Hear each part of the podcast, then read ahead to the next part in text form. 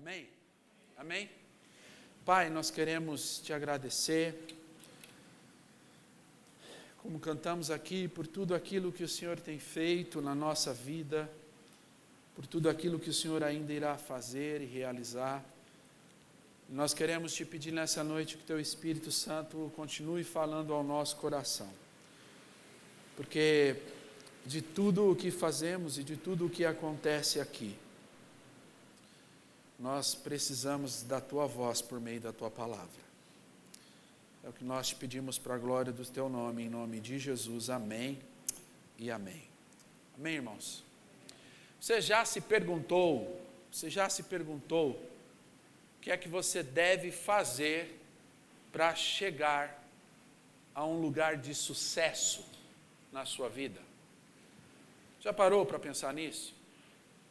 Eu sei para muitos de nós aqui, sucesso vai depender daquilo que nós objetivamos como sucesso. Para muitas pessoas, sucesso está relacionado a dinheiro. Quer dizer, eu tenho um lugar para chegar, eu tenho um patamar para atingir, então eu quero chegar lá e eu preciso fazer algumas coisas para chegar lá, naquele lugar, naquele é, momento ao qual eu chamo ou idealizo como o sucesso da minha vida. Quando eu chegar lá, eu vou dizer: eu sou um homem de sucesso. Para outras pessoas, sucesso não está tanto relacionado a dinheiro. Por exemplo, como pastor, eu conversava semana passada com um jovem, aconselhando ele a respeito da sua vida é, emocional, afetiva, relacional, e ele dizia assim para mim: Sabe o que é, pastor? Eu, eu, não, eu não tenho objetivos grandes na vida. Eu não almejo sucesso, dinheiro, eu não almejo. E eu disse assim para ele: Mas o que, que você almeja? Ele disse assim: Eu almejo uma família. Dia que eu tiver uma família, uma esposa para cuidar, com filhos para prover. Eu quero isso, eu não sei porquê, pastor, mas eu desejo isso. Sucesso vai depender muito daquilo ao qual nós desenhamos ou projetamos na nossa mente como o objeto ao qual nós queremos ter e pertencer. Você já parou para pensar nas coisas que você deve fazer, então, para alcançar aquilo que você tem na sua vida como sucesso?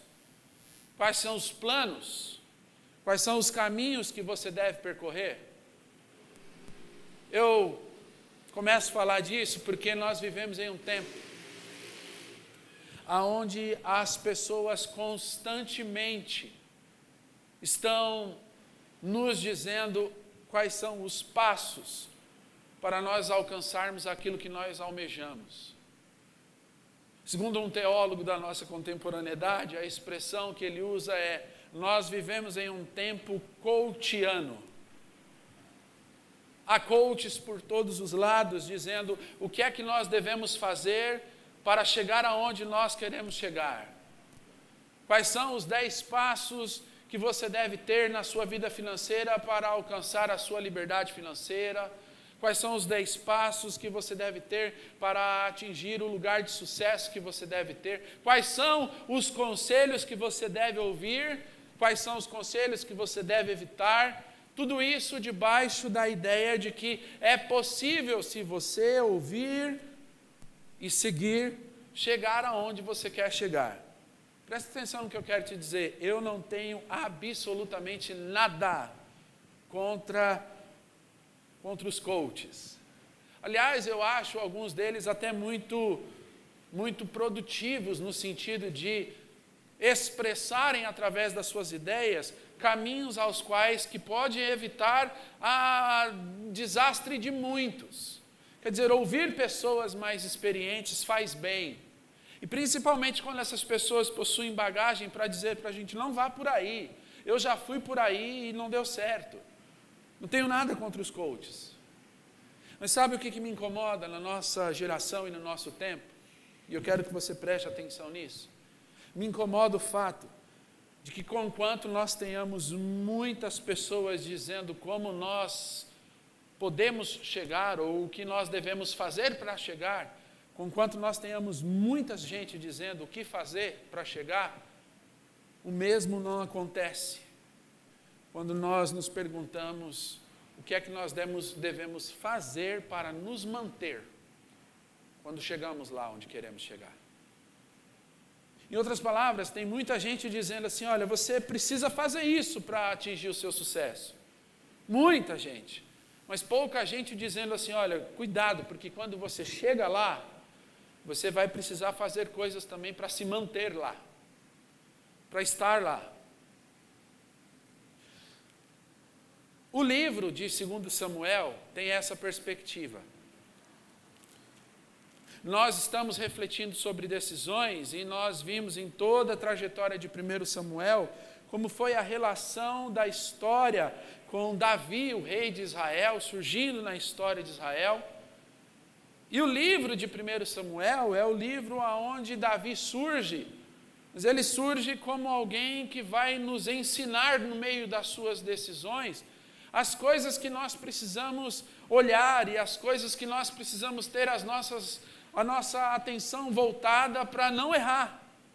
Nós podemos olhar para o livro de 1 Samuel e ver Davi, um pastorzinho, que vira um guerreiro, e que depois de virar um guerreiro, ele vira um homem, e aí ele vai se projetando na história de Israel debaixo de muita luta, debaixo de perseguição, debaixo de muita tormenta emocional, cavernas se escondendo. Nós vemos em 1 Samuel esse passo a passo de alguém que tem que chegar em um lugar.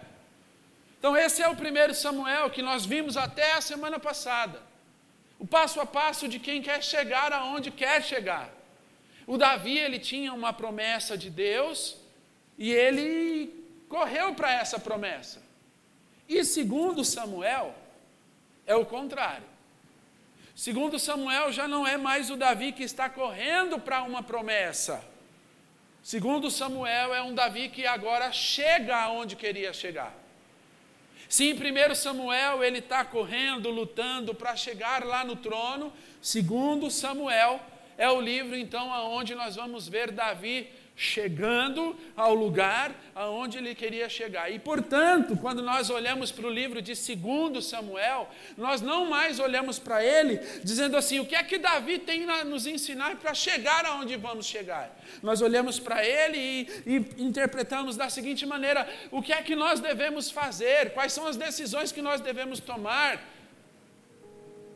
No lugar aonde a gente chega como objeto do nosso sucesso e do nosso desejo. Quer dizer, quando eu chego aonde eu sempre quis, como é que eu devo me comportar? E sabe, eu acredito que talvez a gente escute muito pouco, muito poucos homens e mulheres falando, falando sobre isso, porque, pelo menos biblicamente, é o que eu acho e interpreto se manter é muito mais difícil do que a caminhada do chegar. Quer dizer, tem muita gente que acha que no seu caminho para o seu objetivo as lutas são intensas, e ele vai vivendo, e vai lutando, e vai lutando, e ele vai sempre dizendo assim: Olha, quer saber, quando eu chegar lá, eu vou ter paz, porque esse é o meu objetivo. Esse é o meu objetivo, ter paz. Eu conversava com uma moça, eu conversava com uma moça, e ela dizia assim: Pastor, sabe o que é que eu estou planejando a minha vida agora? E eu estou planejando a minha vida assim, está muito difícil a luta, mas calma que eu vou servir a Deus. calma que eu vou servir a Deus. Agora eu estou atrás da minha liberdade financeira, eu estou lutando pela minha liberdade financeira, minha liberdade profissional. Nada contra, tá, irmãos? Amém? Amém? Ela dizia: Eu estou lutando, mas vai chegar uma hora, quando eu chegar lá onde eu quero, aí eu vou respirar, eu vou ter liberdade, pastor, e aí eu vou conseguir servir a Deus de uma maneira mais qualificada, de uma maneira melhor. Mas sabe qual é o ledo engano? É que quando a gente chega, pelo menos na grande maioria das pessoas que já chegaram lá e que conversam com a gente, dizem isso. O chegar lá é uma coisa, o se manter lá é algo completamente diferente. Davi, no segundo de Samuel, é o homem que chegou lá. agora ele não é mais só um guerreiro fugindo de Saul, lutando com outros exércitos, agora ele é um rei. E quando ele chega lá, ele percebe que não tem descanso. As decisões são outras. Aliás, são até mais intensas. Porque antes ele era um guerreiro e tomava decisões que impactavam ali na vida daqueles que estavam com ele. Agora, como rei, todo um reino vai gozar de alegria ou de tristeza, dependendo das decisões que ele tomar. O lugar aonde ele chegou e onde ele sempre quis, agora imputa sobre ele outros desafios e desafios muito maiores do que aqueles em que ele enfrentou quando caminhava ao trono. E o livro de 2 Samuel fala isso para a gente, desse Davi que chegou aonde queria chegar e o tamanho dos desafios dele. Muito interessante. Por exemplo, a Bíblia diz para nós, no capítulo 1 de 2 Samuel, que o primeiro desafio de Davi é a notícia de que Saul morreu. Saul morreu. E a Bíblia diz no capítulo 1 de 2 Samuel que um amalequita chega diante de Davi e diz assim: Olha, está aqui a coroa de Saul, que era o seu inimigo, e eu vim aqui trazer as notícias de que Saul morreu. E o Davi diz assim: Mas como assim Saul morreu? Não, Saul morreu e Jonatas também. E Jonatas era o melhor amigo de Davi. Aí o Davi, como? Aí o rapaz vira para o Davi e diz assim: Não, ele estava na guerra lá com os filisteus e ele morreu. Aí o Davi diz: Não me explica como ele morreu. Como é que você sabe dessa notícia? Aí ele diz assim para o Davi: Sabe o que, que é? O Davi estava correndo, dos, o Saul estava correndo dos filisteus. Aí ele olhou para trás e me viu. Quando ele me viu, ele me chamou. E quando ele me chamou, ele perguntou: Quem é você? Aí eu falei: Eu sou um Amalequita. E aí ele disse para mim assim: Olha, então se você é um Amalequita, você também é inimigo de Israel. Então pega a minha espada e me mata, porque melhor eu morrer aqui do que na mão dos filisteus. Aí eu matei o Saul, peguei a coroa dele e trouxe para você, Davi, porque você agora é o rei de Israel.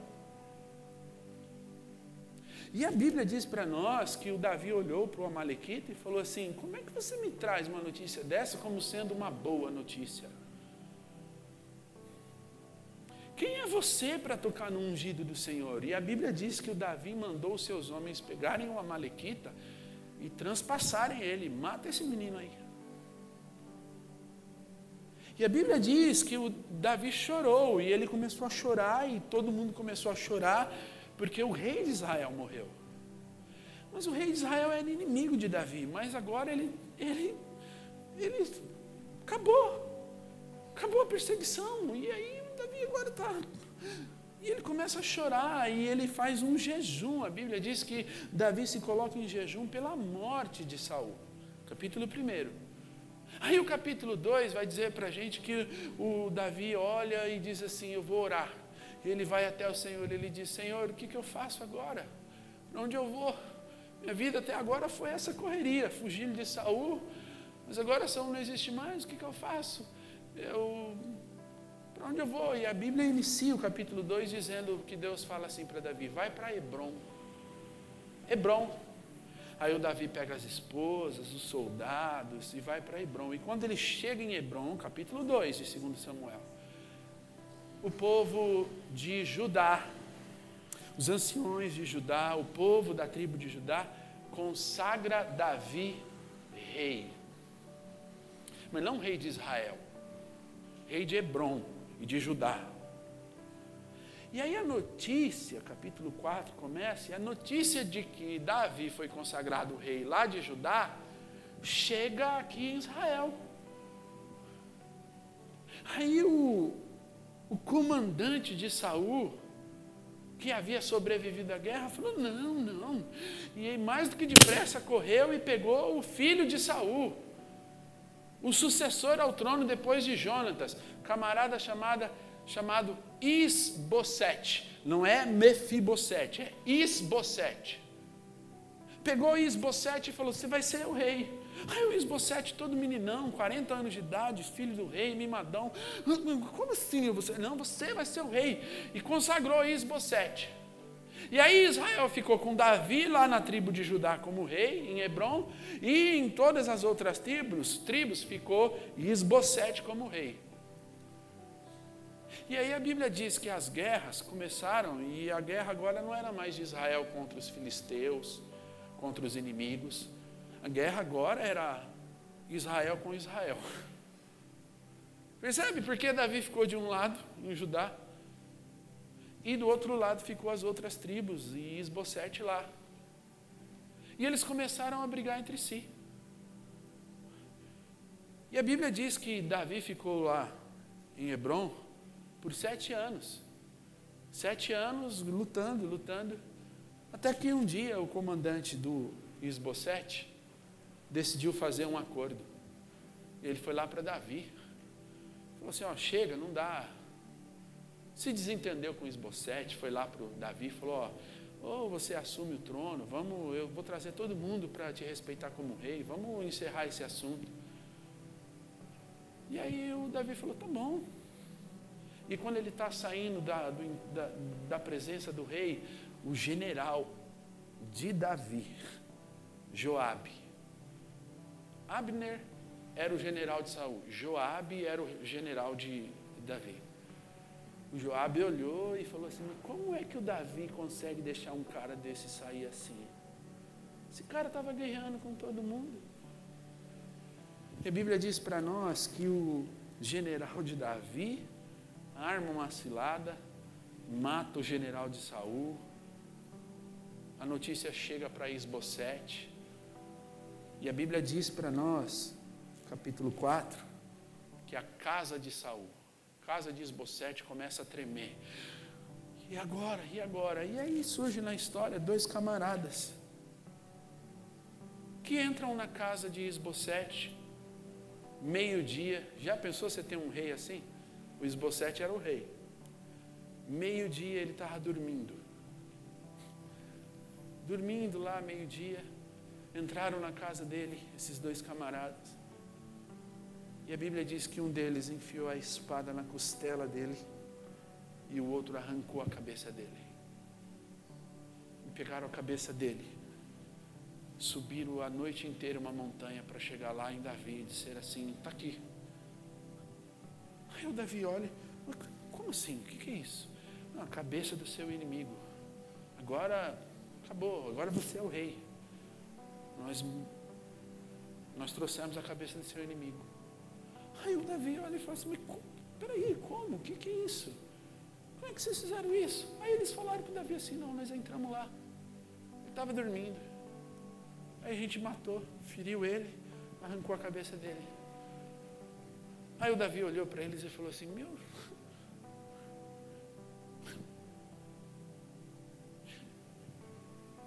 Se eu matei um,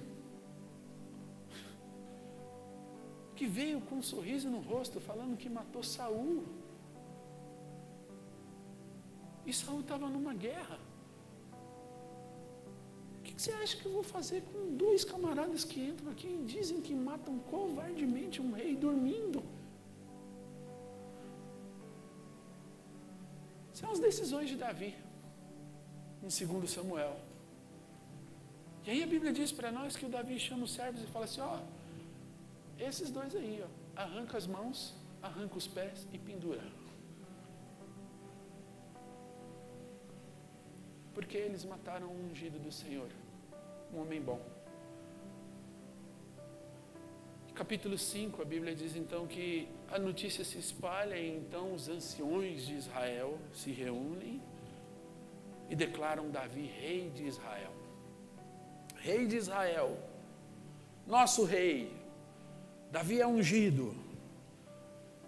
E a Bíblia diz para nós, capítulo 6, ou melhor, capítulo 5 ainda, que a notícia de que Davi agora é o rei de Israel não é mais o rei de Judá, é o rei de todo o território, é o rei de Israel. A notícia de que Davi é o rei de Israel agora chega aos filisteus. E os filisteus dizem assim: Não, peraí, quem é esse Davi? Davi não foi o cara que matou Golias, nosso gigante? Não, não, não. E a Bíblia diz que os exércitos dos filisteus se enfileiram para cercar Israel, e aí o Davi de novo. Vai lá, Senhor, legal esse negócio. Primeiro Samuel ele aprende. Segundo Samuel ele já está craque. Antes de qualquer decisão ele vai lá e Senhor,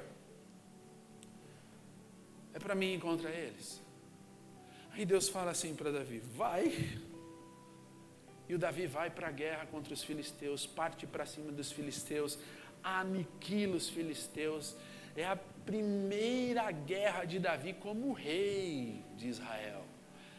E há um júbilo em Israel. Os filisteus derrotados por Davi e o seu exército, todo mundo unido, agora a gente tem um rei. Que coisa extraordinária! E a alegria toma conta, um novo rei chegou.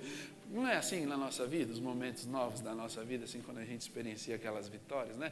Uma coisa linda, gostosa. Mas aí o capítulo 6 começa.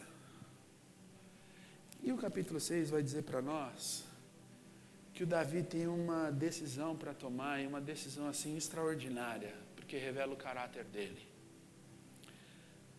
Ele diz assim: Eu preciso trazer para Israel a arca da aliança.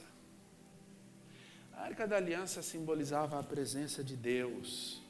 E ela foi perdida lá, se você estava aqui na série de mensagens, quando Eli, lembram o sacerdote Eli e os filhos Ofini e Finéias, quando eles foram para a guerra, os filisteus tomaram a arca, Deus amaldiçoou os filisteus com a presença da arca e eles devolveram a arca e a arca foi parar lá em Baalá, ali. Aí o Davi fala: onde está essa arca? Aproveita o momento, está todo mundo alegre, está lá em Baalá, então prepara prepara uma grande festa. Olha que festa extraordinária. Verso de número primeiro. 30 mil homens. Nós vamos buscar a arca? Vamos. Então prepara os exércitos. 30 mil homens. Desfile militar. Quero todo mundo bonito. Nós vamos lá buscar a arca, trazer ela Alguns estudiosos dizem que esses 30 mil homens pode ser que ao invés de homens aqui, talvez possa ter sido 30 mil tropas. E não homens, tem uma diferença. Mas a minha tradução aqui foi traduzida como homens, 30 mil homens. Aí o Davi está lá com os 30 mil homens. Depois o Davi tem o cuidado de chamar as pessoas. Como é que a gente faz isso? Como é que. Onde está a, a, a, arca? A arca está lá em Balaá, na casa de Abinadab. Abinadab, é, conhecemos. E quem está lá? O Abinadab é o filho dele. O filho dele, Uzá. O ele é um levita. Ah, é, um, é Uzá é um levita. Põe Uzá na parada. E a Bíblia diz que eles preparam e eles têm um cuidado todo especial. Porque olha o que diz o verso 3: carro novo. Sabe o que é isso? Cuidado, zelo espiritual. Eles, eles preparam um carro novo porque eles querem evitar qualquer tipo de contaminação espiritual. O carro tem que ser novo põe a arca em cima do carro novo e vamos levar. E aí a Bíblia diz que o Uzá e o Aiô vão na frente, conduzindo a arca. E está todo mundo em festa. Até que de repente a Bíblia diz que o boi tropeça. Está caminhando e tropeça. Eira de Nacon, lugar geograficamente é todo íngreme Aí eles foram passar pela eira de Nacon e um boi lá vacilou.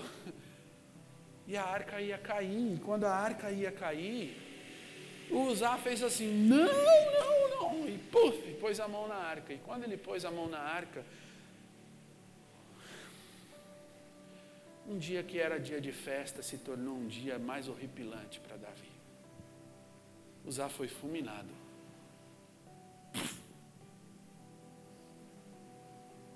Você consegue imaginar? 30 mil homens só de soldados, fora o povo. Aquela festa. E de repente a arca vai cair, alguém vai lá. E aí eu sei que você está falando isso aí no seu coração. Com boa intenção. Ele vai lá e. Não, a arca. A arca não pode cair. Puf, põe a mão. E quando ele põe a mão, ele. Morre. A Bíblia diz para nós que a, a, tristeza toma conta do coração de Davi ao ponto dele, dele ficar perdido, dele não saber o que, o que aconteceu. Por quê? E a Bíblia diz que o Davi toma uma decisão, ele fala assim, olha, põe a arca, em, guarda, para aqui agora, para aqui, aqui é onde a gente está. Mas aonde a gente vai pôr essa arca? Não sei, põe ela em qualquer lugar. E aí colocaram a arca na casa de uma outra pessoa.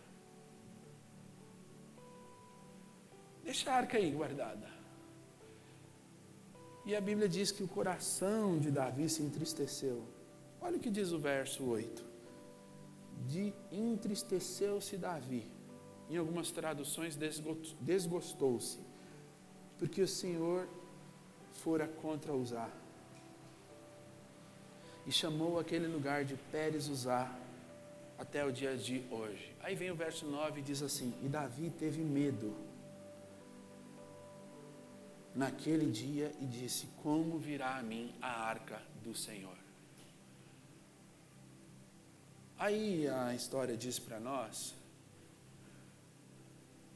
que passa um tempo, a arca do Senhor, ela é colocada na casa de Obed. Obed Edom. E passa um tempo aí as notícias chegam para Davi e dizem assim para Davi, Davi, você lembra da arca? Sim. Ela está lá na casa de Obed Edom. Sim, o que, que tem? casa de Obed-Edom está sendo abençoada. Aí o Davi fala: opa.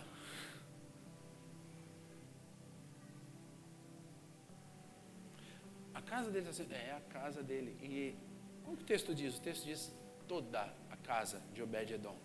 Sabe o que é essa expressão toda a casa? Que a gente tem um, na cabeça assim, ó, casa é eu, você, não é? Eu, minha esposa, meus filhos. Acabou. A Bíblia trabalha o conceito de tribo. Então, quando a Bíblia fala assim, toda a casa de Obed-Edom, está falando assim, é Obed-Edom e toda a casa, os servos dele, os, todos os parentes, tudo, tudo. Aí o Davi, diz o texto que a gente leu, vai atrás. Vai procurar saber o que aconteceu e vai, então, agora a gente, então vamos trazer a arca de novo. E aí, nós não lemos, mas, o verso 12 em diante vai dizer como Davi trouxe a arca. Foi lá, se preparou, preparou os levitas, a cada seis passos dava sacrifício, o povo se alegrava. Você já conhece a história. Amém? Amém? Deixa eu te falar uma coisa. Eu queria falar hoje sobre o que existe entre a nossa alegria e a nossa tristeza diante de Deus. O que é que existe na nossa vida entre a nossa alegria e a nossa tristeza? Porque o texto diz para a gente que Davi estava muito alegre, mas de repente a tristeza deu lugar para a alegria deu lugar para a tristeza. E eu sei que é assim na sua vida também, porque é na minha. Tem dias que a gente está com Deus lá em cima, e está tudo bem, está tudo alegre, mas de repente alguma coisa acontece. E a gente questiona a nossa vida em sua totalidade. E dependendo daquilo que acontece, é um estrago mesmo. E a gente diz assim: mas como? Eu estava tão alegre, agora eu estou triste. E a gente não só questiona a Deus sobre o que acontece entre a nossa alegria e a nossa tristeza, a gente às vezes elocubra coisas do tipo assim: onde foi que eu errei? O que é que está acontecendo? Então, se você está aqui hoje entre a alegria e a tristeza, eu queria compartilhar o que, que Davi aprendeu aqui. Nesse momento em que ele está alegre e de repente ele fica triste com a morte de Uzá. Três coisas. Primeiro, queria refletir com você numa verdade, essa verdade aqui, ó. Ninguém dança por muito tempo com um coração irreverente diante de Deus.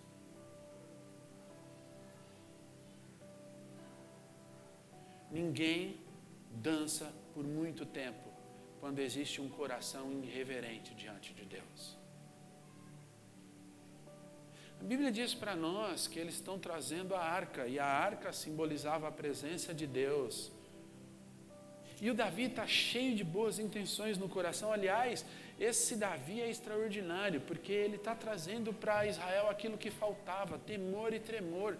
Se Deus não estiver no nosso meio, de nada adianta. Então ele vai e prepara todas as coisas, ele quer trazer a presença de Deus como símbolo, como símbolo ali da, da da presença de Deus. A arca representa a presença de Deus. Não é só um poderio militar, porque quando eles iam para a guerra, eles levavam a arca. Não, é, é para é todos, é a presença de Deus. E aí, de repente, ele está no meio disso tudo, dançando. A Bíblia diz que tá os exércitos todos, 30 mil companhias ou 30 mil homens, conduzindo aquela coisa bonita, festa, todo mundo jogando ah, folha para o alto e cantando, e de repente Tristeza. Bum. E o Davi está dançando, e ele está dançando e está alegre, e de repente, bum! E a alegria tem que parar diante da tristeza e pensar. Porque eu estou dizendo isso para você, porque o texto diz para nós que algo aconteceu, e o que aconteceu é que Uzá tocou na arca. E você diz assim: ah, mas isso aí é injusto, porque Uzá viu a arca, a arca ia cair, ele só quis ajudar. Mas deixa eu te dizer uma coisa: a Bíblia diz para nós que aquele que sonda o nosso coração é o Senhor. E se você olhar para a sua vida, você vai dizer que eu sei que você já passou pelas mãos de gente que por fora é uma coisa linda, mas por dentro. Mas vamos mais adiante, e a Bíblia diz que Usar tocou essa arca, mas o problema de usar não era uma boa intenção, não. O problema de usar era o seu coração, porque a Bíblia usa esse termo, irreverente. Ele tocou na arca. E sabe o que é interessante? A Bíblia vai dizer, segundo alguns teólogos, que o Uzá, ele é de uma linha de linhagem de levitas. Ele sabia, de acordo com Êxodo 37, com números, número 4, ele sabia como devia se comportar diante da arca. Por isso a arca ficou na casa do pai dele por tanto tempo. Abinadab ficou com a arca na casa dele e os filhos dele estavam lá. Pastor, o que é que o senhor está querendo dizer? Eu estou querendo dizer, e eu quero que você preste muita atenção, porque é óbvio que isso é uma figura de linguagem. Mas quando a gente toca na arca de maneira irreverente, a tristeza chega. É uma figura de linguagem. Para o que, pastor, essa figura de linguagem? Para mim te dizer o seguinte: quando nós temos uma relação com Deus de uma forma irreverente, a tristeza nos atinge, a morte nos atinge. Nossa, pastor, que coisa horrorosa. Que coisa mais religiosa. Não, não, não, não, presta atenção. Eu estou falando que quando nós temos uma relação irreverente com Deus, a morte nos atinge em todos os níveis. Morte.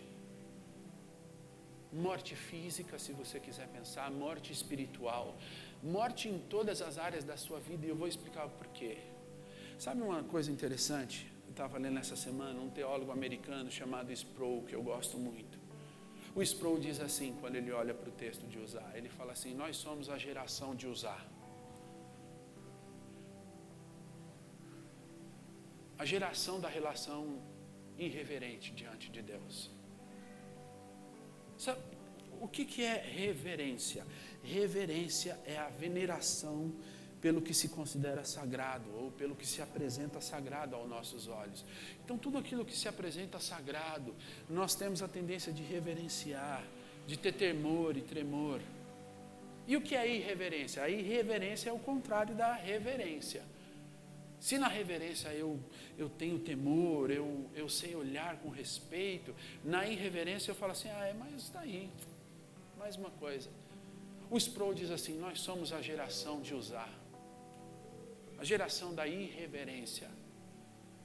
Nosso relacionamento com Deus é como uma máquina de chocolate aonde quando a gente quer ter uma experiência, uma coisa doce na vida, a gente vai lá e põe uma moedinha e seleciona qual é a experiência doce que a gente quer sentir. E se a máquina não der, cuidado, porque a gente pode chutar ela. Tem muita gente que se relaciona com Deus como se Deus fosse uma máquina de chocolate, irreverente. Deus está ali para satisfazer os meus desejos, as minhas vontades. É esse tipo de relacionamento que eu tenho com Deus. Mas é Deus? Não, é Deus. Eu amo Deus. Não. Meu pai era crente. Não. Meu pai era pastor.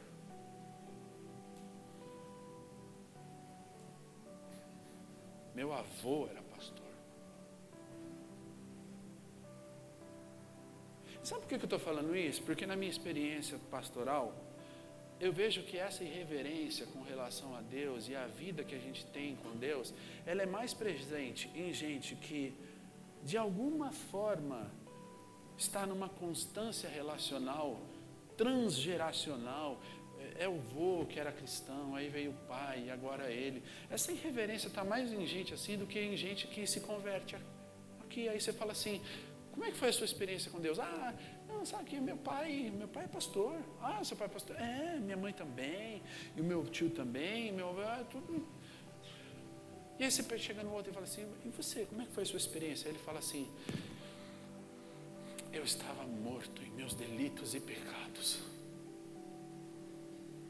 Mas a graça do Senhor me levantou e me chamou. E eu aceitei. Eu tenho uma história para contar. O Senhor me tirou de um lamaçal. Sabe o que eu estou querendo dizer para você quando eu falo que nós somos a geração da irreverência? Nós somos a geração de usar, porque de alguma forma nós tratamos a Deus como usar tratava. A Bíblia diz que a, arca ficou na casa do pai dele, e muito provável, ele, como levita, sabia como tinha que fazer aquilo, mas muito provável que ele passava e voltava, e a arca estava ali, a presença, a presença de Deus. E vai, vai de novo, a presença de Deus. Amém, aleluia.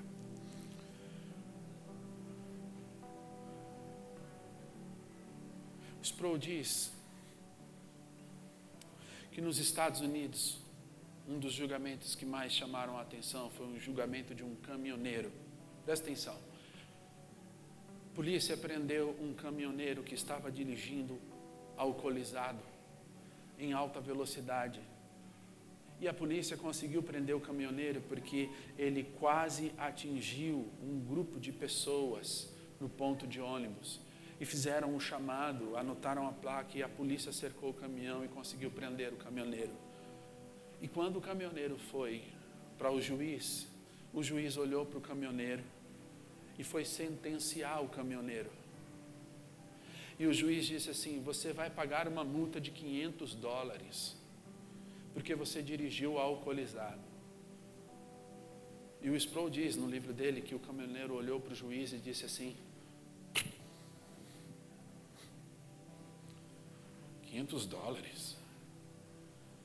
E o juiz olhou para ele e disse assim: Cuidado, eu sou o juiz e você está sendo julgado.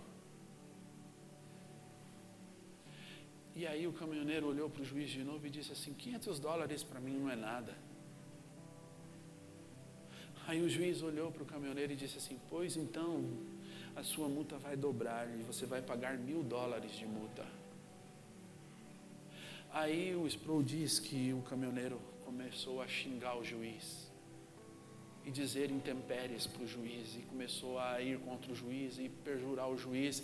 E o juiz foi ficando bravo e o juiz foi dizendo para ele assim: Você está me desacatando, eu vou tomar uma atitude. E ele continuou: Eu não quero saber, você está abusando da lei e não sei o que. E o juiz, então nervoso, olhou, fuçou a lei e conseguiu achar lá e disse assim: Olha, por desacato. Então, por desacato, eu não vou só aplicar a multa em você, você vai ficar recluso 30 dias. 30 dias você vai ficar preso, porque você colocou a vida das pessoas em risco, dirigindo alcoolizado e você ainda está me desacatando. E aí o Sproul diz que a notícia chegou nos noticiários americanos. E sabe o que, foi divulgado? Que o juiz estava tendo abuso de poder sobre um caminhoneiro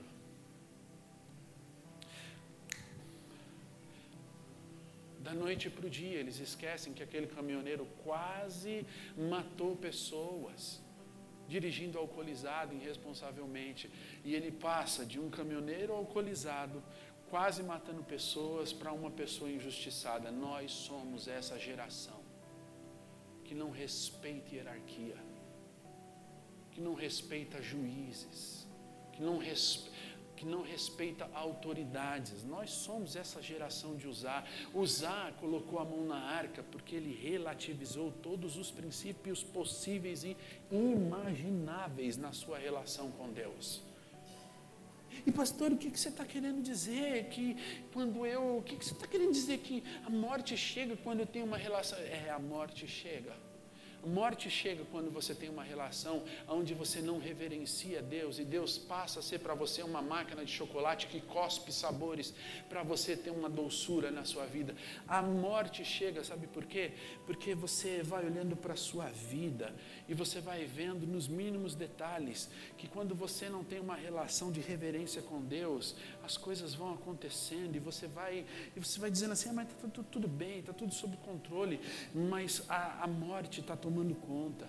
E de repente não está tudo bem porque a sua relação é uma relação de irreverência com Deus e o seu casamento está sofrendo, mas você não se percebeu ainda porque Deus para você é uma máquina que cospe chocolate. E de repente a relação com seu filho, com a sua filha família começa a sofrer e começa a chegar a morte ali, a morte relacional. Os filhos não respeitam mais, os pais não querem mais saber. Os, manda para a igreja, manda para a igreja, o pastor está fazendo um cutinho bacana lá. Quem sabe o problema resolve e a morte vai chegando porque você tem uma relação irreverente com Deus. Você não tem uma relação de reverência com Deus. Sabe qual é o problema quando nós tratamos Deus com irreverência? A morte vai chegando a todos os níveis e a gente vai vendo a nossa nossa casa acabar, a gente vai vendo o nosso trabalho se corromper, a gente vai vendo a nossa vida se deteriorar, a gente vai vendo os nossos filhos tomando caminhos que a gente não queria, mas a gente diz assim: eu não sei onde eu errei, mas na verdade a gente sabe, a gente sabe que o nosso problema é uma relação de irreverência com Deus. Deus se tornou algo comum, Deus se tornou uma máquina que cospe chocolate. Quando eu tenho problema, eu vou lá e eu, eu falo: Deus, me ajuda. E aí Deus cospe para você um chocolate, você hum, e acabou, e esquece Deus. A sua relação, a minha relação, a relação da nossa geração é uma relação de irreverência com Deus. E a morte vai chegando. Deixa eu te dizer uma coisa, nós estávamos aqui ontem, no chá de bebê da Su e do Léo. E o pastor Leandro estava aqui. E o pastor Leandro, irmão da Su, ficou, foi convidado para trazer a palavra. Eu jamais imaginei que ele ia trazer uma palavra daquela. Estava dentro do contexto, mas eu achei extraordinário. Ele começou a falar e de repente o pastor Leandro fez uma analogia. Ele falou assim: Ó, deixa eu dizer uma coisa para vocês. Filho, família, é igual um cartão de crédito. Eu fiquei lá da porta, falei: o que, que vai sair? Aí a ideia dele era mais ou menos assim: sabe o cartão de crédito que você vai usando?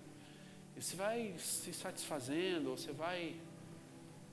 Mas de repente a fatura chega, é igual.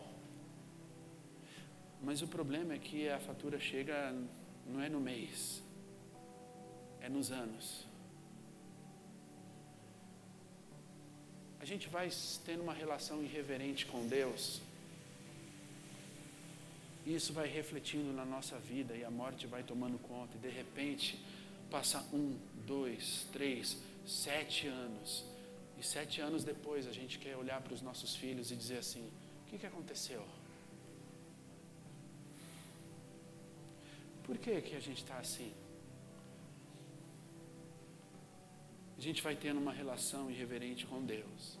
E passa dois, quatro, cinco, sete, oito anos, e de repente a gente olha para o nosso esposo, para a nossa esposa e diz assim: O que, que foi que aconteceu?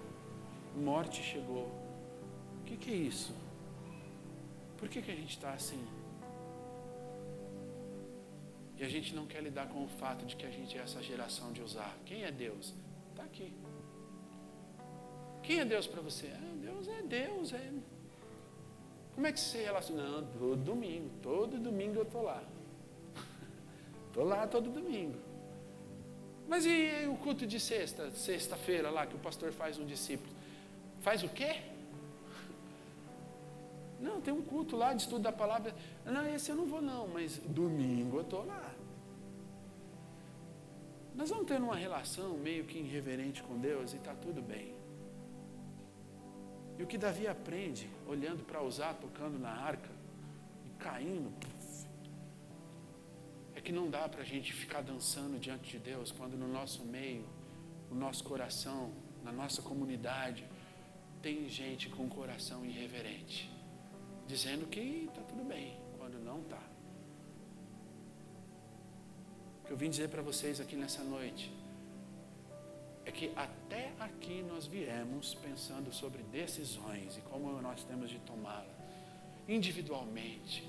Aplicamos um monte de coisa e falamos, mas agora, a partir de daqui para lá, nós vamos pensar nas decisões que nós temos de tomar como comunidade. Não dá para a gente olhar para a vida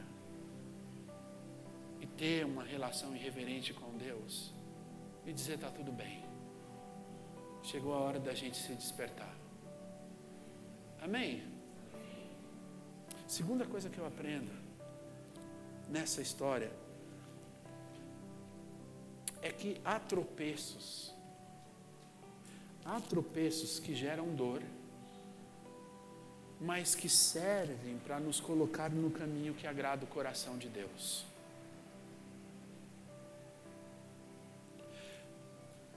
Então, se você está aqui hoje e você está falando assim, caramba, o pastor está falando de uma relação irreverente, eu acho que eu sou esse, essa pessoa. Eu tenho uma relação de irreverência com Deus, eu sou meio irreverente. Tem uns até que é engraçado, você vai falar com eles e fala assim, que nada, pastor, nós estamos na graça. Só falta fazer o paz e amor, peace and love. Estamos no tempo da graça. Deixa eu te dizer uma coisa: se você é alguém que aqui hoje se identifica com essa irreverência, se lá na tua casa você está tocando na arca e volto a dizer, isso é uma analogia, amém, irmãos? Quando você me ouvir falar assim, tocando na arca, o pastor está falando assim, eu estou sendo irreverente com Deus. Se lá na sua casa você está tocando a arca, sendo irreverente com Deus, eu quero que você saiba de uma coisa. Se você está assim lá, e você de repente hoje fala assim: opa, é comigo? Você precisa entender isso aqui. Há tropeços que geram dor, mas que servem para nos colocar no caminho que agrada o coração de Deus. Por que, que eu estou dizendo isso para você? Porque o Davi, depois que ele vê o Uzá colocando a mão e caindo, o coração dele se enche de perguntas: o que, que aconteceu? Por que, que aconteceu isso? Porque num dia alegre Deus trouxe uma tragédia dessa? Por que estava indo tudo tão bem e de repente acontece uma coisa horrorosa? Por quê? Talvez, a Bíblia não diz, mas talvez Davi estivesse até fazendo as perguntas que muitos de nós fazemos. Onde foi que eu errei? Mas a Bíblia diz para nós que quando Davi está entristecido, pensando o que, que aconteceu, a Bíblia diz para nós que uma boa notícia chega. E qual é a boa notícia? Casa de Obed-Edom está o quê? Sendo abençoada, prosperando. Aí o Davi fala: opa, não é, ou tem um negócio aí. E o Davi vai procurar saber o que, que é. E o Davi vai fazer a lição de casa. O Davi vai fazer a lição de casa. Ele vai dizer assim: Eu preciso entender o que aconteceu então. E a Bíblia diz para nós, lá no livro de Crônicas, onde essa história também é narrada, que o Davi vai procurar saber o que, que aconteceu. E olha o que diz. 1 de Crônicas 15, versos 13 e 15. Porquanto vocês não levantaram a arca da primeira vez, e o Senhor nosso Deus irrompeu contra nós, porque não o buscamos segundo as suas ordenanças. Então agora santifiquem-se, pois, os sacerdotes, os levitas, para fazerem subir a arca do Senhor Deus de Israel. E os filhos dos levitas trouxeram a arca de Deus sobre os seus ombros, pelas varas que nela haviam, como Moisés tinha ordenado conforme a palavra do Senhor.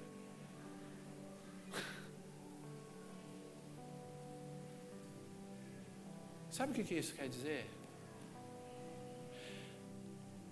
Há tropeços que servem para nos colocar no caminho que agrada o coração de Deus. O Davi, quando a arca tropeçou e aquela tristeza chegou, e depois a notícia de Obed-Edom chegou, ele foi pesquisar, ele foi saber o que estava acontecendo. E sabe aonde foi que ele foi pesquisar e saber o que estava acontecendo? Ele foi na palavra. Palavra. Êxodo 37. Como é que tem que levar essa arca? Quem é a tribo aí dos coatitas? Os coatitas que tem que pegar na arca. E a gente fez tudo errado. A gente foi fazer algo bom, mas fizemos tudo errado. Deixa eu te dizer uma coisa em nome de Jesus, porque eu estou me alongando. Há tropeços na sua vida que você deve discerni-los como algo bom, porque Deus quer que você volte para o caminho em nome de Jesus, lá na sua casa, no seu emprego ou até na sua própria vida devocional, se volte para a palavra de Deus. Se volte para a palavra de Deus. Porque há tropeços que Deus permite na nossa vida para que a gente volte para o caminho correto. Há tropeços na nossa vida que Deus permite. Há coisas más que Deus permite para que o nome dele seja glorificado. Amém. Terceiro e último. Eu quero terminar dizendo para você que não existe recomeço certo e absoluto na nossa vida sem submissão a essa palavra. Porque é um recomeço. O Davi foi lá, tentou, aí Uzá morreu, aí ele foi ter que aprender como que a arca tinha que ser transportada e ele vai recomeçar. Não, vem cá, vamos terminar. Você consegue imaginar qual era o coração dos levitas quando eles foram pegar essa arca, sabendo que o Uzá, quando tocou nela, morreu? Você já imaginou como é que estava o coração do camarada que ia pegar a arca pelo, pelo cabo, transpô-la o levita coatita, botar no ombro, para não encosta, não encosta. Reverência. Voltar a ter reverência com as coisas de Deus, com a vida diante de Deus, reverência e temor. Não existe recomeço certo se a gente não tiver uma submissão e devoção à palavra de Deus. Agora eu quero terminar. Eu quero terminar dizendo para você algo. Preste atenção nisso que eu quero dizer. Se você está aqui hoje, e você está dizendo assim, não, pastor, isso aí, está tá comigo isso aí. Eu sou essa pessoa de irreverência. Até aqui eu tive momentos na minha vida e eu fui me conduzindo diante de Deus com irreverência. Eu quero te dizer uma coisa em nome de Jesus. A Bíblia diz para nós, lá no Evangelho de Mateus, que Jesus estava seguindo para curar um filho de um centurião. E aí, quando ele estava indo e a multidão apertando ele, uma moça que estava sofrendo de fluxo de sangue falou assim: Eu vou tocar nele, porque se eu tocar nele, eu vou ser curada. E a Bíblia diz para nós que então a moça foi e correu e se arrastou e ela tocou na, na orla do manto de Jesus. E quando ela tocou na orla do manto de Jesus, Jesus parou. E todo mundo parou. E Jesus falou assim: Quem me tocou? Aí a multidão, os discípulos falaram: Não, Jesus, é brincadeira que você está perguntando isso. Ele: Não, alguém me tocou porque de mim saiu o quê? Virtude palavra que é traduzida por virtude tem na sua semântica vida. Quem me tocou? Não é Jesus. Não, de mim saiu vida.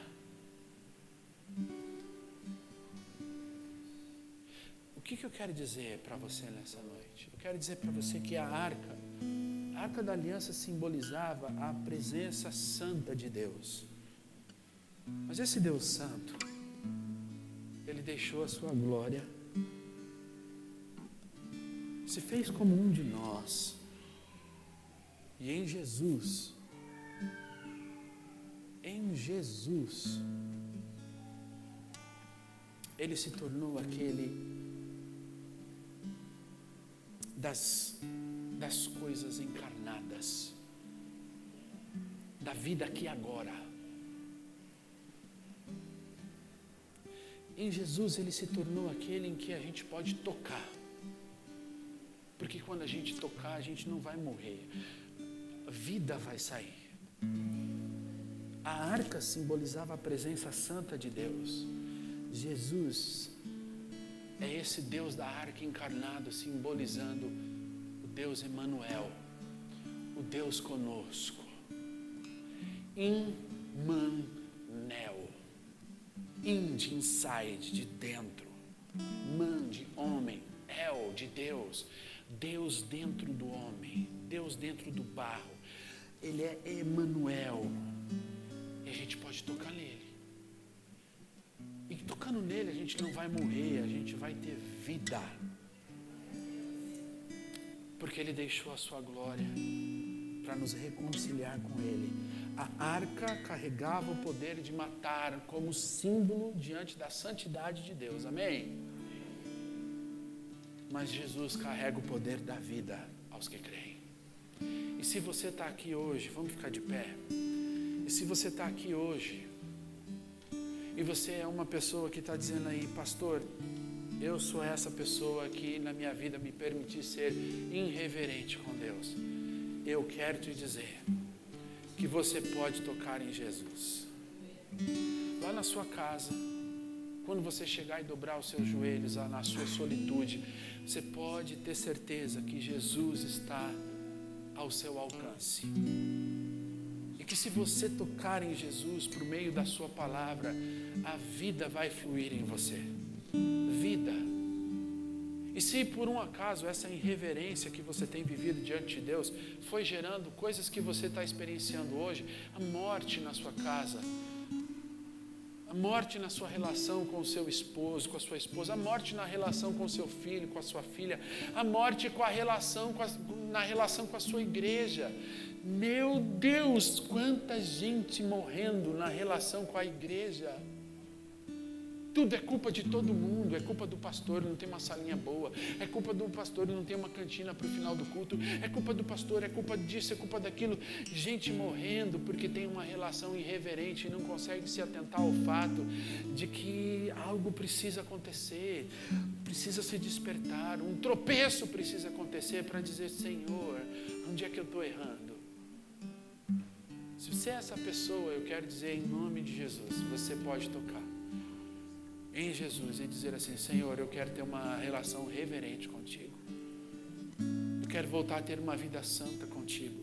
E santa, preste atenção, não é santa de ai, oh, aleluia. Presta atenção, uma vida santa é uma vida de inteireza diante de Deus. É uma vida onde você vai caminhar dizendo assim: Deus é comigo. E quando você cair, você não vai dizer assim: ah, eu caí por causa disso. Não, você vai dizer assim: fui eu, eu caí, fui eu.